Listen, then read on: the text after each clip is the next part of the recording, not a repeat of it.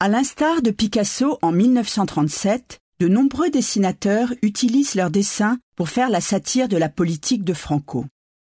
Parmi eux, Jean-Marc Reiser, l'une des figures majeures des journaux satiriques Harakiri et Charlie Hebdo, s'en prend à son tour à Franco. Pour sa couverture de Charlie Hebdo du 22 juillet 1974, il fait allusion à la fin imminente du dictateur avec son titre Franco va mieux, il est allé au cimetière à pied. Avez-vous remarqué les tremblements du cercueil? À cette époque, l'Espagne traverse une crise profonde.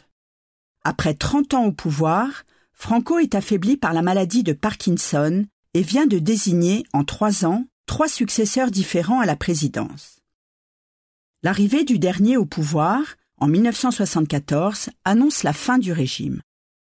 Le ton railleur de Reiser traduit l'humour bête et méchant d'une génération qui rêve d'un monde sans Franco. À la faible santé du dictateur, il répond avec sarcasme que celui-ci va mieux. Franco ne décédera pourtant que l'année suivante, en 1975. Devenue célèbre, cette illustration sera reprise par les amis de Reiser à sa mort en 1983 pour une nouvelle couverture de Charlie Hebdo portant le titre Reiser va mieux, il est allé au cimetière à pied.